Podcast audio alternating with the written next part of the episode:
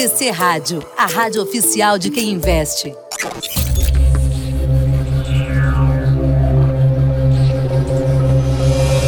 Estamos chegando, hein?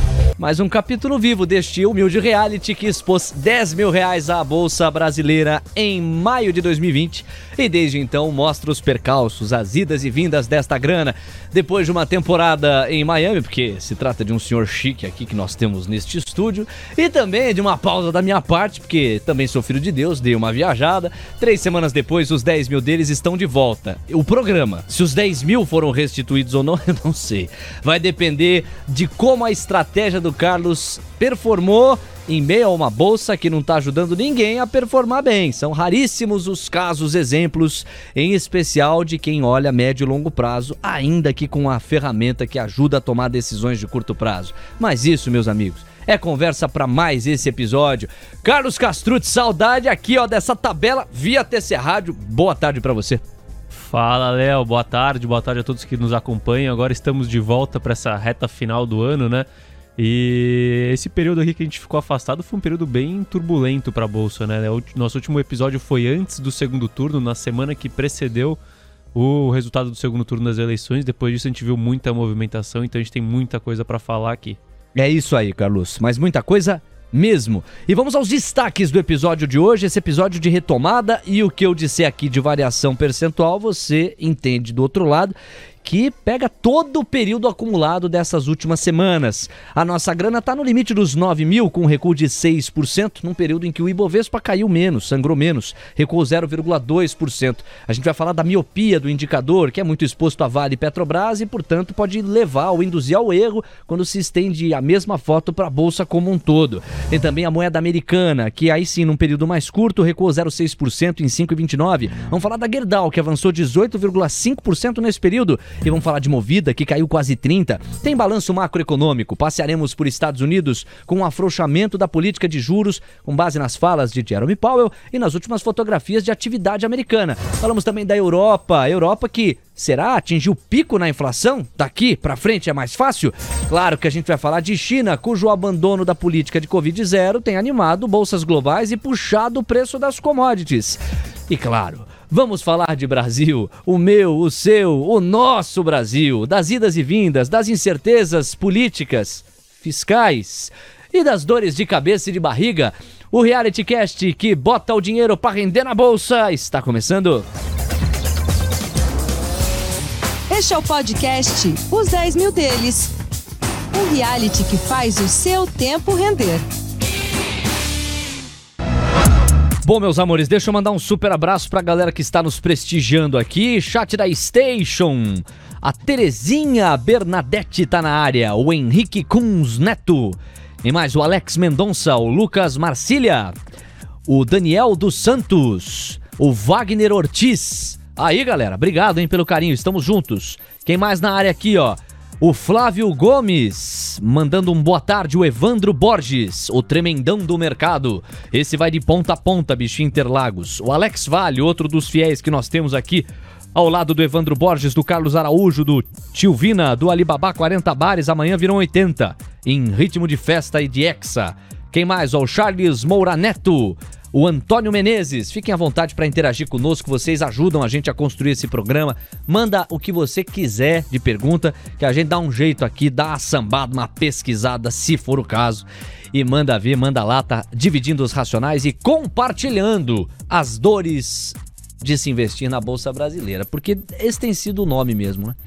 A bolsa não tem produzido grandes sorrisos para a ampla maioria dos investidores, a menos a, daqueles. Eu ia falar dos vendidos, mas mesmo quem está vendido, dependendo do papel, só o custo do carrego é tão grande, porque tá, tava todo mundo tão pessimista com a bolsa, que nem nesses casos tem sido garantido. Eu quero te passar para um overview, Carlos. Você ficou afastado durante um tempo, eu também. Estamos de volta e estamos diante de qual mundo? Da porta para fora e da porta para dentro? É, Léo, a gente teve dois mundos aí que é, contrastaram significativamente, né? Porque de um lado, quando a gente olha o mercado externo, a gente viu uma melhora expressiva desde o último episódio até aqui, desde as mínimas até aqui, né? O Treasury de 10 anos, que chegou a bater ali seus 4,30, quase 4,40, se eu não me engano, agora já está na casa de 13,60, então você teve uma redução de quase, vai, de 80 pontos base em uma taxa de juros que ronda os 4%, então é uma, é um, é uma um recuo bastante expressivo, né? E isso foi refletido na bolsa lá americana de uma forma geral, né? Então a bolsa que chegou ali no patamar dos 3.500 pontos, agora já está beirando os 4.100 pontos, ou seja, a gente está falando de uma alta aí de mais ou menos mais de 10, 15%, né? Então, assim, é, é, você vê que lá fora a situação melhorou, né? A gente vê China melhorando também com uma, um arrefecimento nas políticas de Covid. É, o minério que chegou a bater os 80 e poucos dólares já voltou para o patamar dos 100 dólares. Inflação dando sinais positivos na Europa, inflação dando sinais positivos nos Estados Unidos.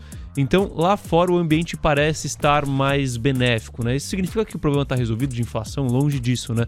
Mas significa que pelo menos o momento atual ele é positivo lá fora.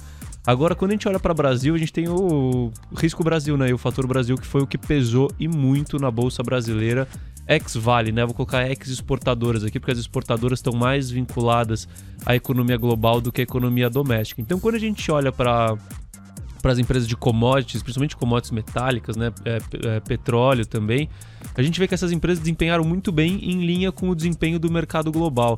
Mas quando a gente olha para empresas ligadas à economia doméstica, né, a gente teve dois, dois pontos aí que acabaram impactando de maneira muito forte o, o, desempenho desses papéis, que foi primeiro essa abertura monstruosa na curva de juros com o aumento do risco fiscal, e o segundo é uma expectativa de menores lucros para as companhias, primeiro porque há uma expectativa de um arrefecimento da, da atividade, e segundo porque há uma expectativa de uma manutenção da taxa de juros em patamar alto por mais tempo.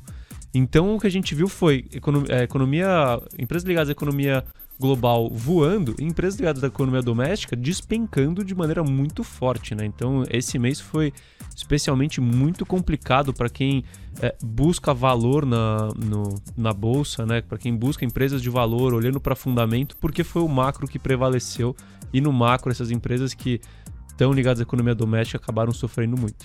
Carlos, Há um descolamento claro de momento internacional, basta olhar para as bolsas americanas quando a gente vai lá e flagra o Ibovespa.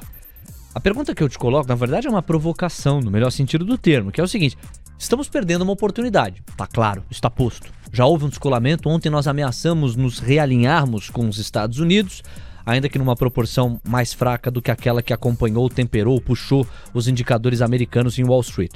Mas o ponto é, até que medida a gente é capaz de compensar isso daqui para frente? Porque houve um abismo. Eu lembro do primeiro abismo que cobri na minha vida como jornalista econômico, quando da PEC dos precatórios, aí houve uma descorrelação muito grande do mercado nos Estados Unidos com o mercado brasileiro. Não lembro de a gente ter. Houve alguns momentos em que a gente subia e o mercado americano não acompanhava, mas não suficiente para equiparar tudo aquilo que a gente havia descolado pela PEC dos precatórios. E agora a gente vê de novo um descolamento desde as primeiras declarações de Lula contrapondo responsabilidade social à responsabilidade fiscal. Eu insisto, a gente vai conseguir correr atrás do prejuízo?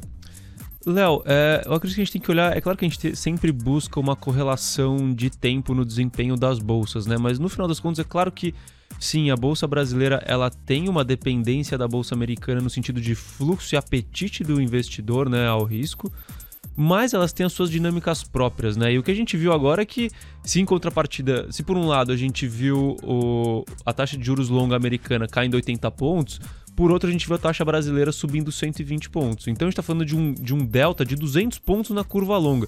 200 pontos na curva longa são mais ou menos uns 30% de diferença de desempenho, mais ou menos, se você colocar um duration de 15 anos mais ou menos nas bolsas. Então, o grande descasamento aqui tá no desempenho dos juros, das curvas de juros, principalmente da ponta longa.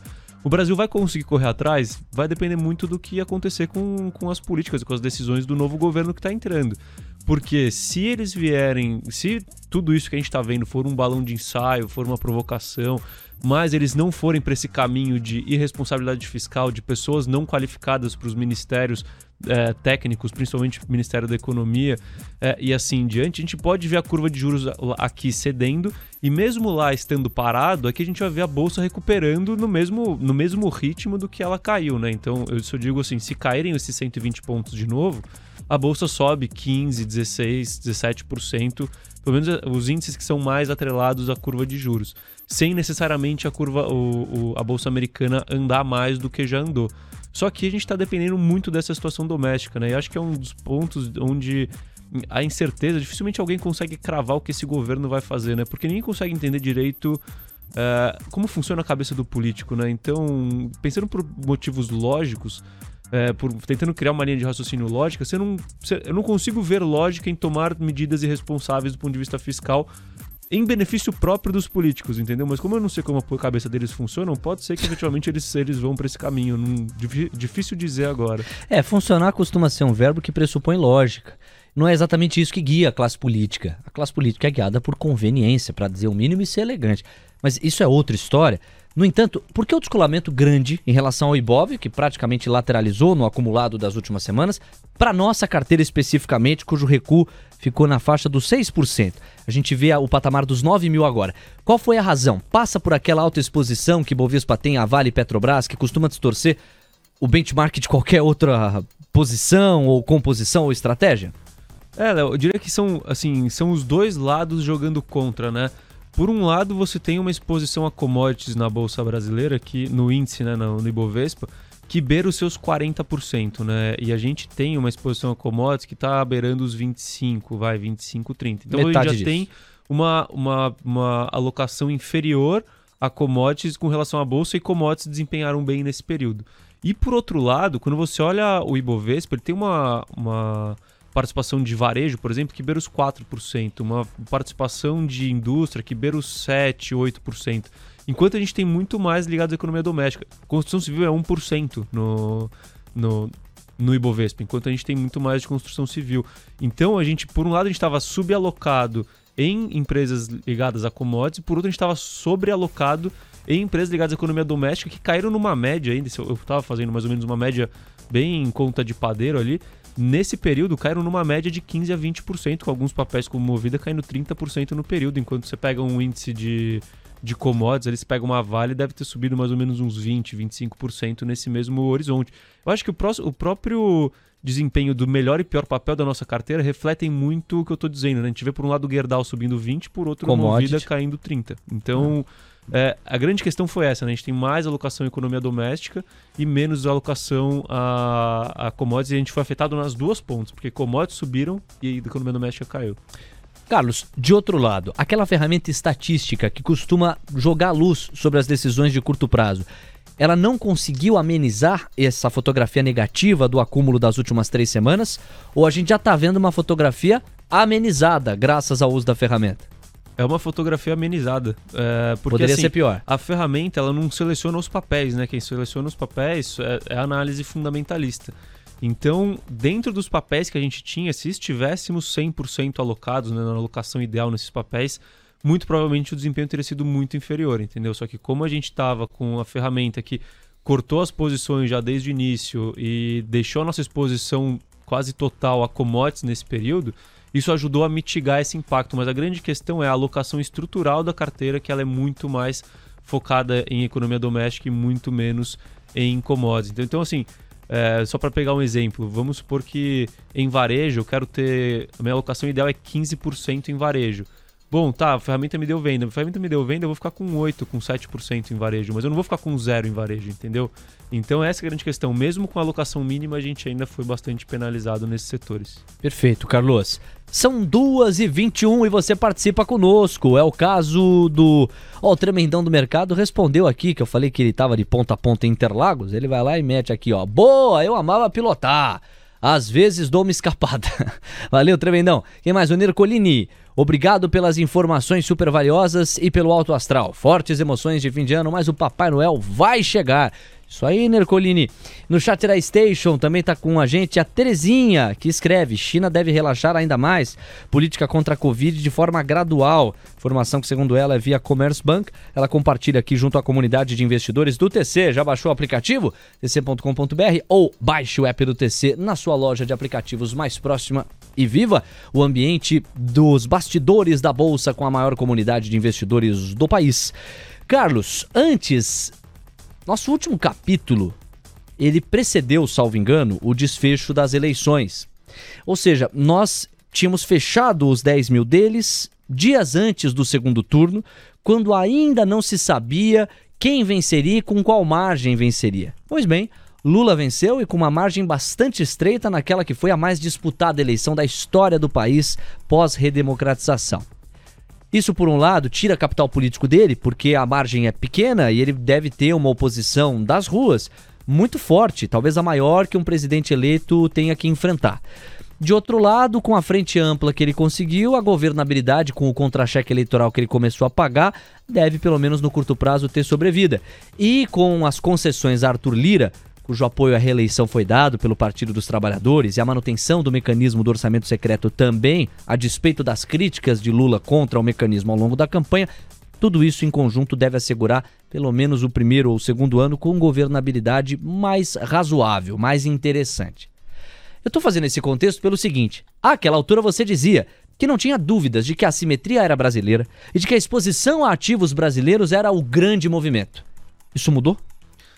Léo, é muito difícil descravar isso agora, né? Eu acho que a gente tem que acompanhar é, um pouco mais o, o andamento efetivamente de, desse, próprio, desse próximo governo, né? Realmente, imagino que não só a mim, mas a muitas pessoas, o próprio posicionamento do, do Lula e dos seus dos seus aliados surpreendeu do ponto de vista do, da ênfase na irresponsabilidade fiscal e na ausência de pessoas técnicas e qualificadas o suficiente para assumirem os, os, as cadeiras que importam para a economia e para o desenvolvimento do país de uma forma geral. Né? Então isso pegou a gente muito de surpresa, o discurso pegou todo mundo muito de surpresa e isso acabou trazendo essa, essa, esse estresse na curva de juros brasileira que a gente viu. Aí a gente tem dois pontos que a gente tem que pensar de agora em diante, né? Pensar e analisar. O primeiro ponto é o ponto político efetivamente, né? Então, assim, é, até que ponto isso realmente vai ser executado, toda essa responsabilidade, né? Até que ponto.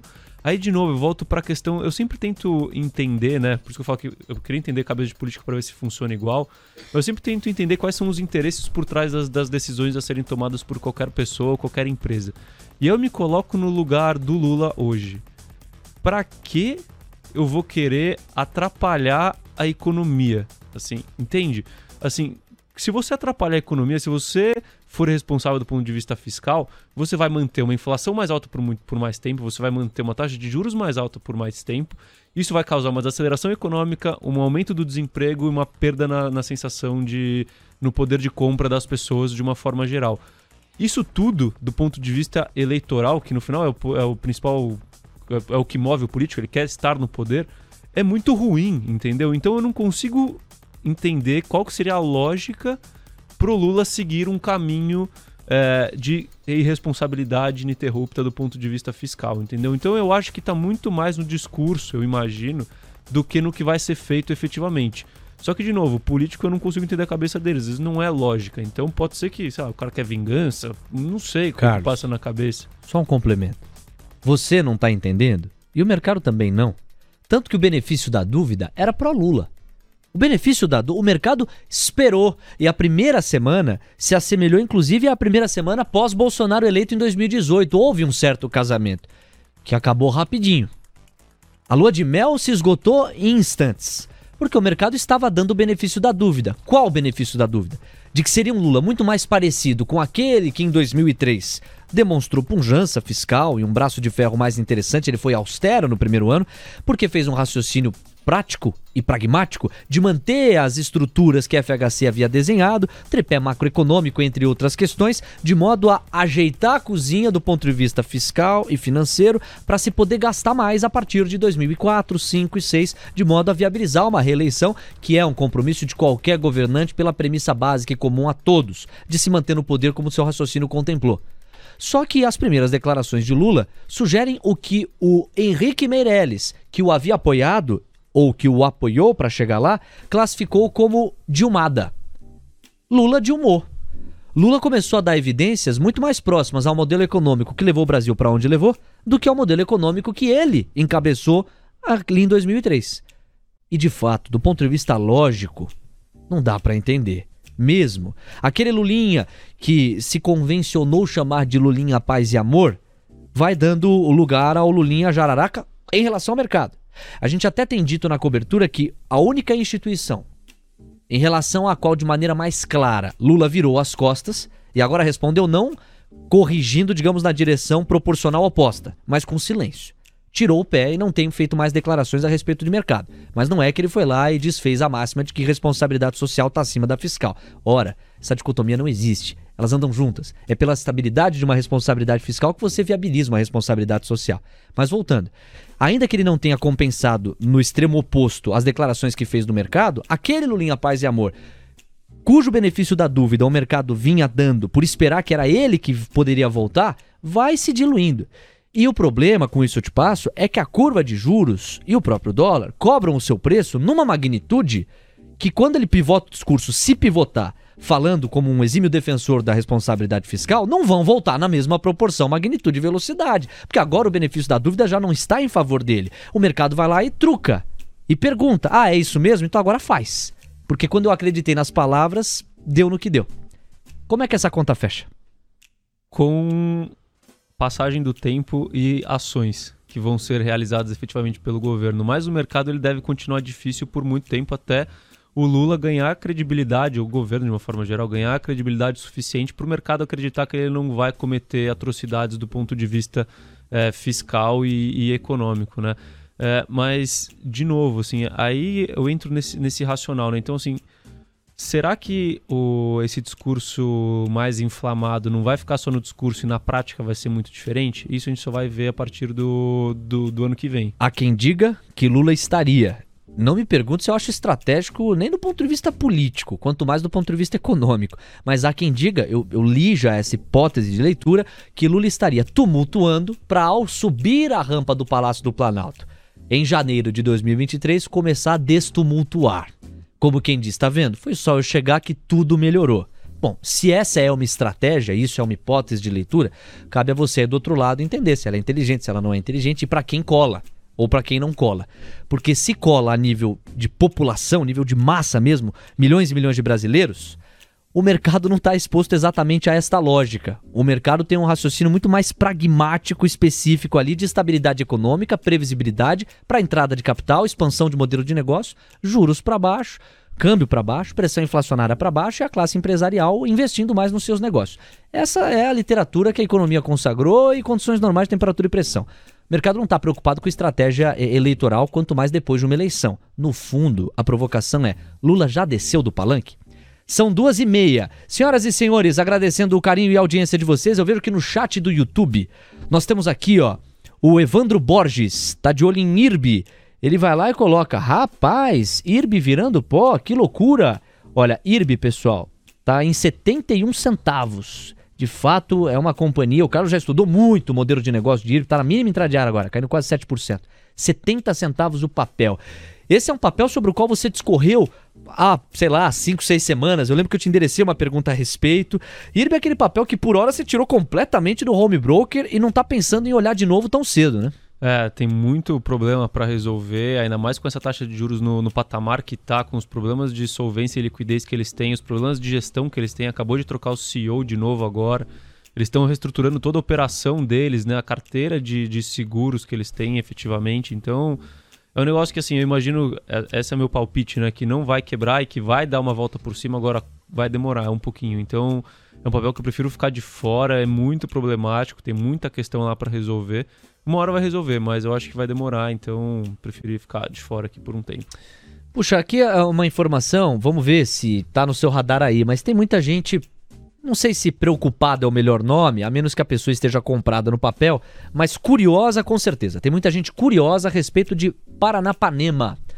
O ticker é PMAM3 e o papel está caindo praticamente 25%. Aí a galera começa a se coçar, né? O que está acontecendo? Pois bem, notícias dão conta de que a Paranapanema, isso de manhã nós já trouxemos aqui no Expresso, ajuizou um pedido de recuperação judicial perante a primeira RAJ da cidade de São Paulo, estado de São Paulo, e num caráter de urgência. Recuperação judicial, no português claro, significa o quê? É, se proteger dos, dos credores da sua dívida, ou seja, para eles não pedirem falência sua, porque a partir do momento que você deve um credor, se ele pedir falência do, da, da empresa, a empresa vai à falência, são liquidados os ativos e você usa os ativos para pagar o credor. Então você pede a recuperação judicial justamente para que o credor não possa fazer isso. É, na recuperação judicial é estudado um acordo e um plano para se recuperar a empresa para que ela não precise ser liquidada e assim consiga pagar os credores. Então tem renegociação de dívida, tem plano de negócio e assim em diante. É um mecanismo de, de proteção. E de absoluta emergência, conforme a fala do Carlos contemplou. Você sabe, uma companhia do setor de metalurgia entrou com esse pedido de recuperação judicial, o volume de ações em 1,49 milhão de reais na primeira hora de negociações já foi mais de quatro vezes do que o registrado na sessão inteira da última quarta-feira, portanto ontem. A empresa listou dívidas de 450 milhões de reais e justifica o pedido de recuperação judicial para reequilibrar o fluxo de caixa e garantir o abastecimento do mercado. Conforme o comunicado, a Paranapanema iniciou ajustes para sanear a empresa, com corte de pessoal que chamou de ajuste na estrutura organizacional de seus colaboradores para adequar o quadro funcional à demanda projetada, eu fecho aspas. A Paranapanema é a maior produtora brasileira não integrada de cobre refinado, vergalhões, fios lifados ou trefilados, perdão, laminados, barras, tubos, conexões e suas ligas. Possui três unidades industriais, uma de cobre refinado em Caraíba Metais, ou nome Caraíba Metais, na Bahia, e duas de produtos de cobre ligas em Santo André, São Paulo, e Serra, no estado do Espírito Santo. O mercado vai traduzindo o susto em torno deste fato com uma queda, meus amigos, que agora é de 23% a R$ 4,61. E eu fico me colocando no lugar do investidor pessoa física, que por alguma razão estava alocado nesse papel, e deve estar enfrentando dificuldades para sair do papel, porque em dias como esse, de movimento muito brusco, a liquidez é difícil. Para você vender, alguém tem que comprar, Carlos. É, é difícil mesmo, tem que ver qual que é o nível de, de, de volume que tem, se tem market maker ou não no papel, né? Isso vai influenciar na porta de saída, mas acho que a única coisa de a, a, mensagem importante que fica que acho que seriam duas, né, do ponto de vista da Paranapanema. Eu não conheço a empresa direito para dar uma abordagem, mas tem dois pontos que me chamam a atenção. Primeiro, vivendo dois anos de boom de commodity, a empresa não conseguiu se resolver. Será que ela vai conseguir se resolver depois? Por quanto tempo esse boom de commodity vai prevalecer? Né? E ela é uma empresa que provavelmente o cobre também deve estar sendo beneficiado de todo esse movimento que a gente vê desde 2020. E segundo, recuperação judicial demora muito. Então não Video pensa que vai, vai resolver em seis meses, em um ano, em um ano e meio, nem em dois. Assim, vai demorar se for resolvida. Então esses casos são muito complexos. Então quem está com o papel é, não fique na expectativa de resolução rápida. Se você entende o papel e acha que faz sentido continuar mesmo assim, fique. Mas para especular sobre a saída da recuperação judicial, isso eu não recomendo. Perfeito, Carlos. 2h35. Então, especialmente para o André Luiz, que é um investidor dedicado. Vamos voltar àquele raciocínio anterior. Nós falávamos, meu caro, sobre se o Brasil continuava oferecendo as melhores assimetrias e oportunidades e você condicionava essa resposta positiva à postura de responsabilidade fiscal de que o governo vai precisar. O ponto é, do ponto de vista prático e de alocação de recursos. Você tem alocado mais fora do país? Está na dúvida sobre se esse é o passo? Já começou esse movimento ou não pretende desembarcar aqui, mesmo que isso custe no curto prazo ainda mais perda de valor e perda de capital? Ô, Léo, é que até eu gosto de, de separar o, o, raciocínio entre dois tipos de investidores, né? A gente tem um investidor profissional que faz gestão de recursos de terceiros, que é o meu caso. Sim. Então tem, você tem um fundo. E existe o investidor pessoa física que os dois eles têm, apesar do horizonte de investimento dos dois serem de longo prazo, para um vale uma máxima, para outro não, que é o mercado pode continuar irracional por mais tempo do que você pode ficar solvente, que é o caso do investidor profissional, que é o meu caso, entendeu? Porque, por exemplo, se o meu fundo começa a dar rentabilidade ruim por muito tempo, dois, três, pega o governo do Lula inteiro dando rentabilidade ruim, porque eu estou comprando empresas muito baratas, mas que continuam baratas, eu posso não continuar meu trabalho daqui em diante. Enquanto o investidor pessoa física que está comprando para daqui a 10 anos, ele pode comprar o que está barato agora, segurar e depois vai passar Lula, vai passar governo e ele vai conseguir ter a sua rentabilidade. Deixa eu te complementar nessa altura aqui, porque outro dia nos bastidores nós conversávamos sobre o Luiz Barsi, que é um dos mitos que você tem, e, e no sentido prático e realizador do termo, porque é um brilhante investidor, um investidor pessoa física, que não tem como os gestores esta pressão que existe, porque você tem uma carteira de clientes, os clientes têm uma tolerância ao risco, muitos de repente não calibram exatamente qual o seu perfil de risco na hora de se expor a uma bolsa brasileira, que é uma das mais complexas do mundo. E aí essa pressão acaba motivando decisões e desvios táticos para o gestor que o investidor pessoa física com foco absoluto de longo prazo não precisa manejar. Então, eu acho que o paralelo com o Barça é muito esse. Outro dia eu conversava com o Carlos, e o Carlos, claro, né, elogia muito o Barça, entende que ele é um grande investidor no campo da pessoa física, e ao mesmo tempo pontua a diferença de dinâmica que há entre a estratégia de alocação dele e se ele tivesse um fundo. Porque se ele, se ele tivesse um fundo, a menos que o perfilado, ou a clientela, digamos, dele, fosse muito sintonizada na exposição e na tolerância ao risco que ele assume com foco constante assim do, no longo prazo, ele teria muita dificuldade como gestor para manejar vários e vários períodos em que as ações pelas quais ele pagou centavos de repente ficaram ainda mais baratas ou lateralizadas.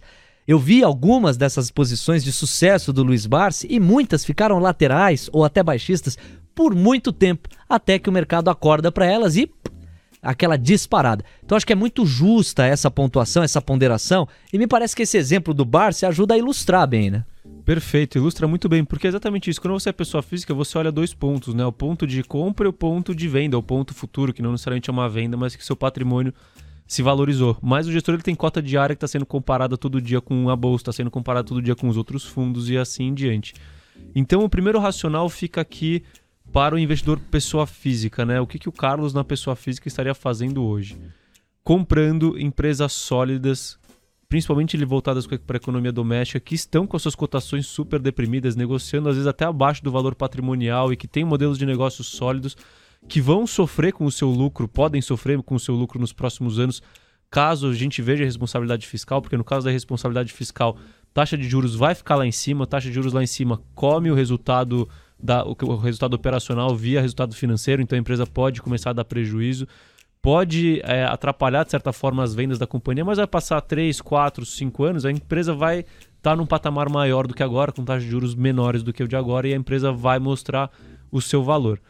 Quando a gente fala agora do investidor profissional, o cara que está mais preocupado com o dia a dia, com o próximo ano, né? não digo dia a dia, mas os próximos seis meses, com o próximo ano, aí sim é um momento de, de reflexão. Eu diria que hoje é compasso de espera. Então, assim, a gente tem que esperar. Foi um mês só de muita bravata e pouca execução, efetivamente, até porque não pode ser executado nada por parte do governo, para conseguir se projetar o que, que vai acontecer com o país do ponto de vista econômico e do ponto de vista de taxa de juros as taxas de juros vão continuar nesse patamar elevado. Se elas se continuarem nesse patamar elevado, a gente vai ter que buscar empresas que estão com um índice de alavancagem muito menor, que estão é, que têm múltiplos menores, ou seja, de menos crescimento, e que estão menos expostos à economia doméstica e que têm rentabilidade sobre o capital muito alta, porque com uma taxa de juros de 14%, que empresa consegue dar um retorno sobre o capital investido acima de 14%? Quanto mais ainda colocando prêmio de risco para se investir no papel. Então, quantas empresas entregam retorno sobre o capital investido? Na casa de 20%, por exemplo. E, e, bota mais uma pimenta aí, com um agravante. Os empresários que estão à frente destas empresas, que já têm que sair muito atrás da corrida para bater esse retorno, não estão nada afim de colocar a mão no bolso para expandir modelo de negócio, para contratar, para investir. Então é uma tempestade perfeita, porque já tá com uma corrida muito desigual e o cara não tá disposto a investir, dadas as incertezas que sobram no país. É, esse quarto trimestre eu imagino que a gente pode ter surpresas negativas no número do PIB, assim, porque pelo que eu já conversei de algumas indústrias, tá todo mundo segurou a mão, falou, opa, deixa eu ver o que, que eu vou fazer aqui, porque eu não vou investir com essa loucura que está acontecendo agora. Eu não vou investir, eu não vou captar dinheiro a 14% de taxa Selic, né? E podendo ir mais para cima. Então, a economia está em compasso de espera também. Os empresários não, tão, não estão pretendendo investir. Você vê discurso do presidente da CCR hoje com preocupação sobre a situação futuro econômico do país. E isso vai ser refletido no resultado das companhias nesses próximos dois, três, quatro anos, a depender da perenidade desse. Vai da execução desse discurso que está sendo executado, né? Então, é assim, a grande questão é, agora é com passo de espera, eu acho que é muito cedo para tomar uma, uma decisão de virada de chave, mas tem que ficar muito atento para ver o que, que efetivamente vai acontecer é, com taxa de juros e com economia, né? E vale o destaque, né? Se realmente for executado o que está sendo falado, não é só ruim para o empresário, né? Porque é um, a economia ela funciona como um círculo, né? Então tá tudo interligado. Então, se os empresários estão investindo menos, o que acontece? Você está tendo menos geração de emprego. Você está tendo menos geração de emprego, menos você está renda. tendo menos renda. Você tá tendo menos renda, você está tendo menos consumo. consumo. Então você entra num ciclo vicioso ali de, de desaceleração econômica e de perda de qualidade de vida das pessoas que é péssimo, né? Então assim, é, por isso que eu ainda tenho minhas dúvidas sobre o quanto vai ser executado do que está sendo dito, porque não faz sentido na minha cabeça fazer isso de qualquer, por qualquer ponto de vista que você olha, né? Seja do ponto de vista como uma pessoa boa, se você considera que o Lula é uma pessoa boa, por que ele vai fazer isso com as pessoas? Seja do ponto de vista de interesse próprio, como que ele vai pretende se reeleger fazendo isso, né? Vai ser, sei lá, atrapalhando a vida de todo mundo para depois dar o Bolsa Família mais gordo e falar, tá vendo, eu tô te ajudando? Pode ser, mas eu não sei se é tão provável assim, porque também não vai ter tanto dinheiro para colocar o Bolsa Família. Se o juro já tá agora longo a 14%, imagina com a economia desacelera, desacelerando, arrecadação desacelerando e custo e, e gasto público aumentando. Para onde vai o juro? Vai para 18, vai para 20? Fica insustentável. Então, assim, eu não vejo eu não consigo criar um raciocínio que chegue na conclusão de que o Lula vai seguir esse caminho do discurso. É, Carlos, é, a minha hipótese de leitura é que estar afastado do poder por cerca de seis ou sete anos, não fiz a conta direitinho, tem deixado o PT um pouco confuso sobre como estão as relações de poder. Acho que pouco a pouco eles vão entender que o Banco Central hoje tem autonomia, que o executivo perdeu muito espaço para o legislativo, sobretudo durante o governo Bolsonaro, em que o mecanismo do orçamento secreto surgiu e basicamente empoderou o Congresso de um jeito que faz com que, com muita tranquilidade, eu diga, é uma forma de enxergar, é a minha neste caso, que Arthur Lira é o homem mais forte da República com sobras. Arthur Lira é hoje o homem mais poderoso do Brasil, ou do Estado Democrático de Direito brasileiro, na minha humilde forma de enxergar. E pra, acho que o Lula começa a entender o jogo.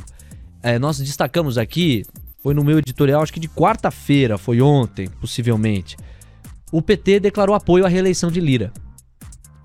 Se você pegar o histórico, quando o PT ainda estava no poder, Dilma Rousseff e os petistas bateram de frente com o presidente da Câmara daquela altura, que era Eduardo Cunha. O resto da história nós sabemos o que aconteceu. Foi ali que começou firmemente o processo de impeachment. Que é basicamente o que abre o processo de impeachment, meus amigos, é a boa amizade que você tem com o presidente da Câmara.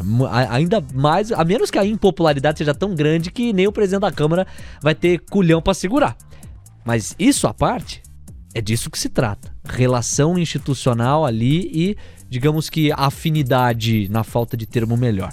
O fato de o PT ter dado o braço a torcer e, a despeito do que pregou, somar forças com Arthur Lira e basicamente não mexer no orçamento secreto é um primeiro sinal, na minha forma de enxergar a política brasileira e as atuais relações de poder, que o Lula está começando a entender o jogo.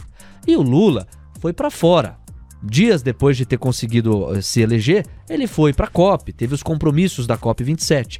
De volta ao Brasil, passou por uma série de baterias, cuidado dessa região aqui, né, do pescoço, das cordas vocais, que é uma região que ele tem que monitorar, e chegou em Brasília nesta semana, aí sim para se envolver de maneira intensa e direta com as articulações em prol da PEC e afins.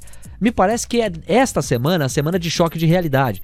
É esta semana em que a coisa vai sair da ameaça ou apenas da retórica e vir para o campo da prática com muito mais moderação que as instituições brasileiras vão impor dentro do papel e dos freios e contrapesos que as atuais relações de poder no país estabeleceram, em especial depois do advento da pandemia e, repito, a criação do orçamento secreto. O orçamento secreto é um mecanismo que, na minha humilde forma de enxergar, mais estrutural e profundamente reinventou, ressignificou as relações de poder na República Brasileira e empoderou, como nenhum momento da história da nossa democracia, o Congresso Nacional. Para mim é, é, é, um pouco desse o jogo. São 2h46, ó. Deixa eu mandar um super abraço para o Renato Baldan. DDD 11.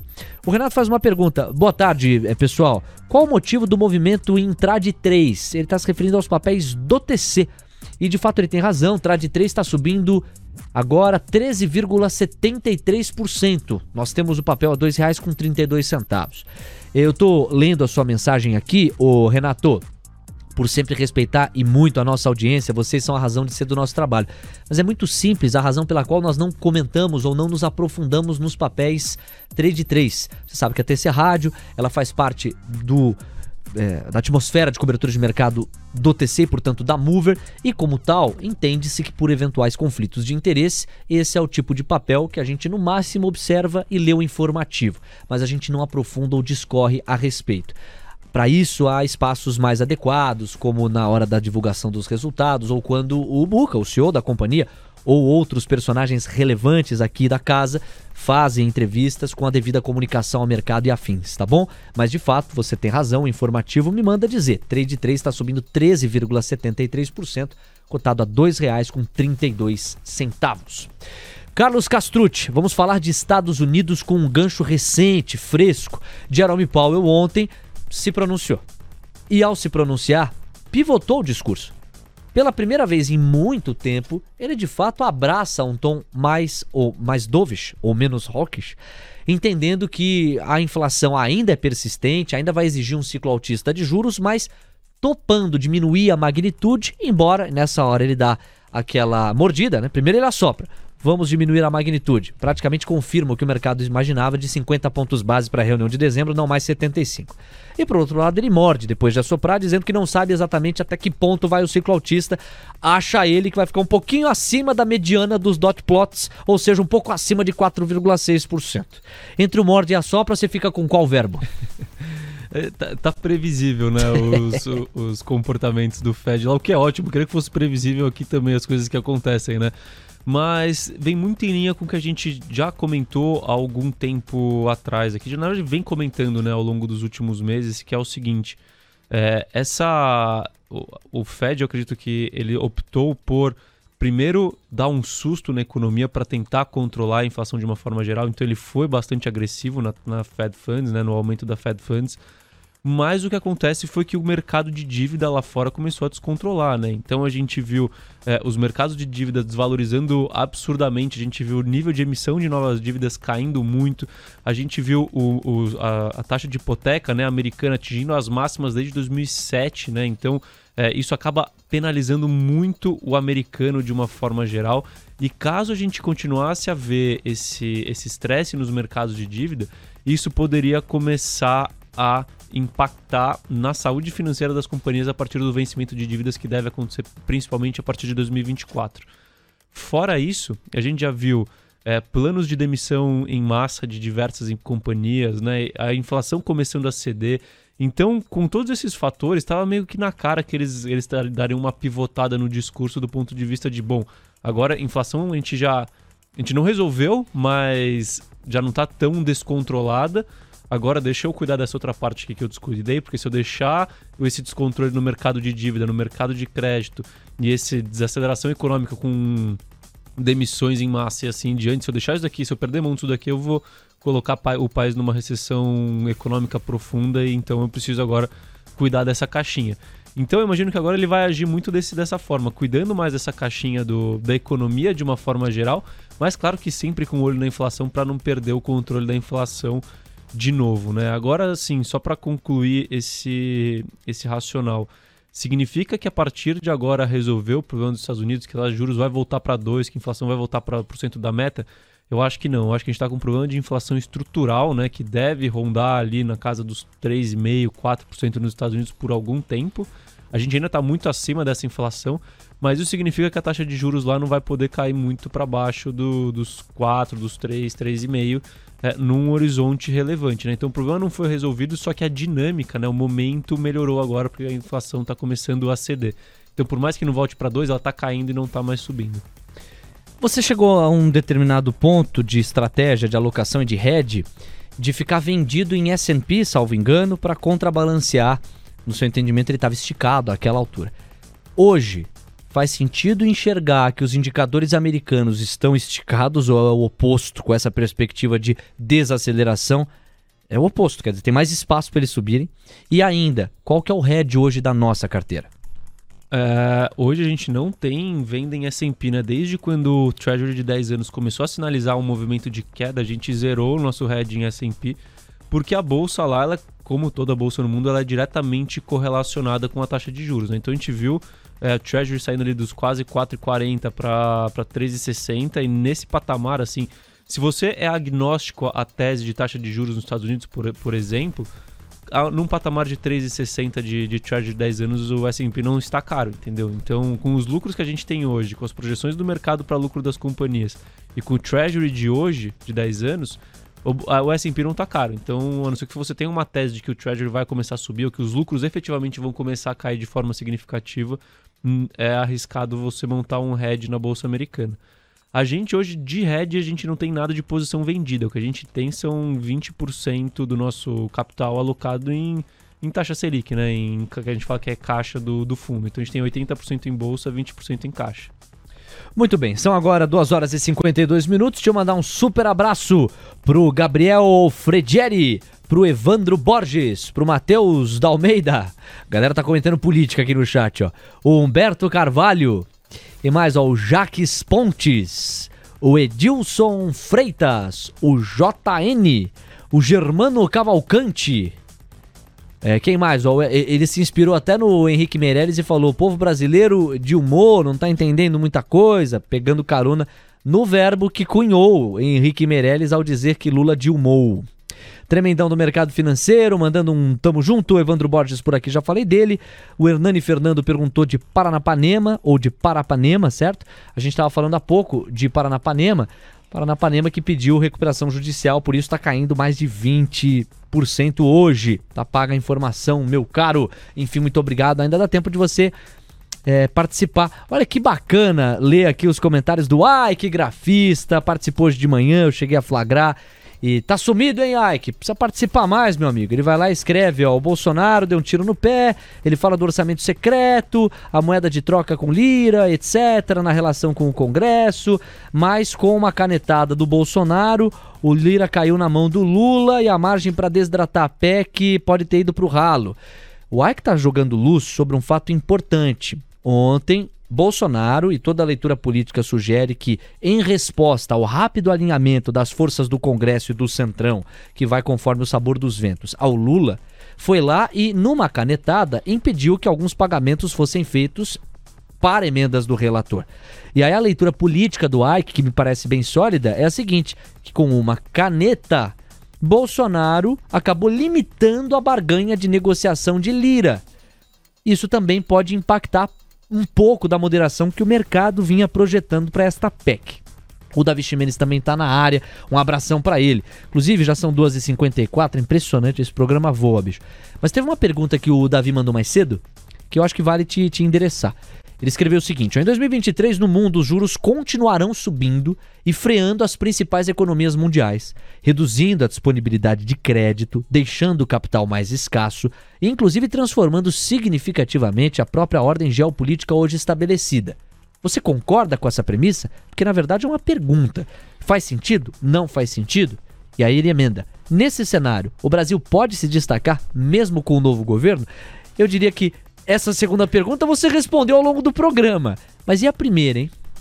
É, Léo, a gente continua nessa dinâmica que eu falei, assim, o... Quando a gente olha lá para fora, o, o, momento ele é positivo, né, é, para os mercados. Por quê? Porque a gente está vendo inflação cedendo, a gente está vendo taxa de juros longas caindo, uma maior ancoragem das expectativas de inflação e, e assim em diante. Mas, de novo, né, os problemas eles não foram esgotados, né? Assim, a gente ainda tem um problema de persistência inflacionária que eu imagino que vai ocorrer nos Estados Unidos. A economia lá continua aquecida, tá? Continua é, tendo bastante consumo, tendo bastante investimento. Quando a gente olha para a Europa, talvez o, o, a atividade não seja o principal pilar que traz a inflação, mas a gente continua vendo o problema da, do conflito entre Rússia e Ucrânia, que traz um problema energético, um problema de escassez de commodities. Tem a tese do, do Roberto Campos Neto né, e do Banco Central Brasileiro de uma forma geral de que o grande problema da inflação global hoje em dia é que a gente já não tem mais uma flexibilidade para aumento de oferta conforme a demanda aumenta. Então, a princípio, a inflação realmente ela é mais estrutural até que a produtividade volte a aumentar. Então, assim, os problemas permanecem sim lá, é, lá fora, né? E isso tem trazido essa dinâmica também de uma possível mudança na ordem geopolítica global, né? A gente está vendo um aquecimento nos conflitos entre é, vai, Estados Unidos e China indiretamente, né? Porque a gente tem a questão do, da Rússia com a Ucrânia também, é, e a Rússia, acredito que muito mais alinhada com a China do que, é, do que com os Estados Unidos, muito provavelmente, né? E acho que até do ponto de vista fica óbvio. É, então, assim, os problemas todos permanecem, né? Agora a grande questão é tentar trazer isso para a dinâmica de mercado, né? O mercado ele tenta antecipar as coisas. Então, é, desde que a gente não tenha uma surpresa negativa do ponto de vista da trajetória de curva de juros nos Estados Unidos e na Europa, principalmente, desde que elas estabilizem, continuem subindo até o primeiro trimestre, o primeiro semestre de 2023, mas estabilizem lá, os mercados podem reagir bem, porque a gente não está tendo surpresas negativas, a gente vai continuar vendo inflação para baixo e talvez uma desaceleração econômica que não seja tão impactante, né? Então, assim, o cenário continua, o quebra-cabeça continua bastante complexo, para resumir, né? Ele continua bastante complexo, tem que acompanhar caso a caso, mas eu acho que o maior estresse da Bolsa Americana provavelmente já foi, que foi ao longo desse ano. Pode ser que a gente ainda tenha um ano fraco ano que vem, mas eu acho que o maior estresse foi agora. E o Brasil, ele é, o Brasil é o país que tem a maior capacidade de perder oportunidade, né? Assim, estando bem colocado e bem estrategicamente bem posicionado. O Brasil tinha tudo para ser o país onde os investimentos seriam direcionados, porque seria inflação cedendo, taxa de juros caindo, independência energética, empresas correndo bem aqui, maior segurança jurídica, maior estabilidade né, no, no, no país de uma forma geral mas a gente pode jogar tudo isso pro alto, né? Então vai depender muito mais da gente do que lá de fora para ver se o país vai realmente para frente e se aproveitar desse momento ou não. Se ajeitar o discurso, ainda dá tempo, hein? Ainda dá tempo de uma abertura de ano bem mais calma, sob o ponto de vista de curva de juros, de câmbio, de percepção de risco, em especial fiscal. Todos os agentes principais de mercado têm dito isso, mas já não sem custo, né? Dado o estresse pelo qual a curva passou e o próprio câmbio. Bom, mandando um abraço aqui pro Ike Grafista, que hoje em dia tá rolando essa teoria da conspiração, eu acho que é sólida, viu? De que o Ike estaria vivendo apenas e tão somente dos royalties do filme do Ike Batista. O Ike grafista se defende dizendo que ele é o Ike grafista mesmo e que o Ike Batista é o primo pobre. Ô louco. O Davi Ximenes está por aqui e vai emendar no Expresso da Tarde, do qual eu sei que ele é fã. O Fernando ADC mas uma crítica ácida aqui no sentido de que a festa, né, com a posse de Lula, já tem vários artistas confirmados, mas ele ironiza. Os ministros, no entanto, não sabemos quais serão. O Jaques Ponte está por aqui, falando até mesmo que a canetada do Bolsonaro pode, na visão dele, atrapalhar uma eventual reeleição de Lira, que, até prova em contrário, está muito bem asfaltada. O Gabriel Fredieri também está na área e a gente se despede no momento em que, pessoal, o Ibovespa caiu 1,42% e é irônica essa porcentagem. É, se você tem 10 reais e subiu 10%, você terá 11. Se no dia seguinte caiu 10%, não é exatamente equivalente, certo? É, ou o oposto é verdadeiro. Se você tem 10 e caiu 10, você tem 9. Se subir 10 no dia seguinte, não vai empatar, certo? Você vai ficar um pouquinho atrás. Tem que subir um pouquinho mais é, de 10 para você voltar ao patamar é, anterior. Tô dizendo isso porque nós temos essa clareza conceitual, beleza? Mas me permitam a liberdade poética. O Ibovespa, ao cair agora 1,42%, está entregando tudo que subiu ontem. Ontem avançou 1,42%, está devolvendo tudo isso, são 110 mil, agora 110.914 pontos. Praticamente 0 a 0 se você sobrepor ontem a hoje ou vice-versa. A moeda americana vai subindo 0,25%, R$ 5,226. A curva de juros vai pedindo uma média de 7 pontos base a mais ou 6 pontos base e meio a mais em toda a sua extensão. Carlos Castrucci, meu parceiro, super obrigado. Fique bem. Semana que vem, quinta-feira, estamos de volta para falar desses nossos 10 mil reais. E faço votos destravem. O Brasil precisa ajudar e a previsibilidade, a responsabilidade fiscal, a sustentação dos gastos públicos também. Um abraço e até lá. Valeu, Léo. Bom estar de volta, de volta aqui. Estava com saudade de vocês. Obrigado pela audiência. Semana que vem estamos de volta. Um abraço. Valeu, Carlos. Valeu, pessoal. Fiquem bem. Vem aí, Gabriel Medina, Beatriz Langela e a Mariana Friedman para mais um capítulo do seu Expresso da Tarde. É já já e coladinho. Não sai daí. Tchau.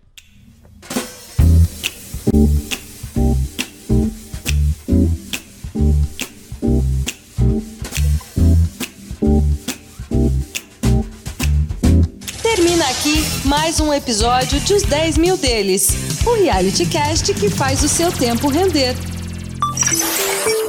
TC Rádio, a rádio oficial de quem investe.